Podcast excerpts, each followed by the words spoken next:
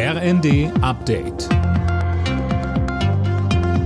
Stündlich neu. Auf den Punkt informiert. Ich bin Eileen Schallhorn. Guten Abend.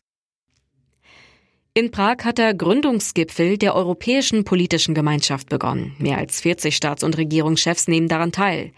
Ziel soll es unter anderem sein, Sicherheit, Stabilität und Wohlstand auf dem europäischen Kontinent zu stärken.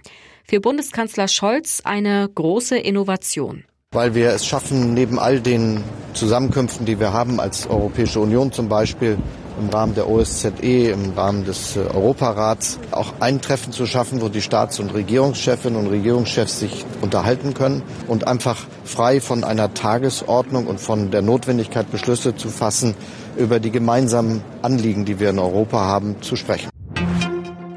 Am Montag soll Klarheit in Sachen Gaspreisbremse herrschen. Dann soll laut SPD-Chef Klingbeil das Gutachten der Expertenkommission vorgelegt werden. Mehr von Anne Brauer. Der Spiegel berichtet, dass vieles für ein simples Rabattsystem von ein paar Cent pro Kilowattstunde spricht. Damit könnten Verbraucher schnell entlastet werden. Kompliziertere Modelle scheiden schon deswegen aus, weil die Vorbereitungszeit äußerst knapp und das Thema komplex ist.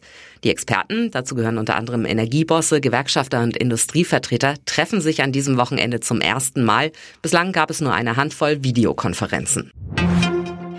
Weil viele Verbraucher und Firmen durch die hohen Energiepreise in finanziellen Nöten sind, sollen die Finanzämter bei Steuerforderungen nachsichtig sein. Das Bundesfinanzministerium hat sie in einem Brief aufgefordert, fällige Steuerzahlungen im Notfall zu Stunden und Vorauszahlungen anzupassen. In der Fußball-Europa League hat der SC Freiburg gegen Nantes mit 2 zu 0 gewonnen. Union Berlin und Malmö trennten sich 1 zu 0. Und in der Conference League hat der erste FC Köln gegen Partizan Belgrad mit 0 zu 1 verloren. Alle Nachrichten auf rnd.de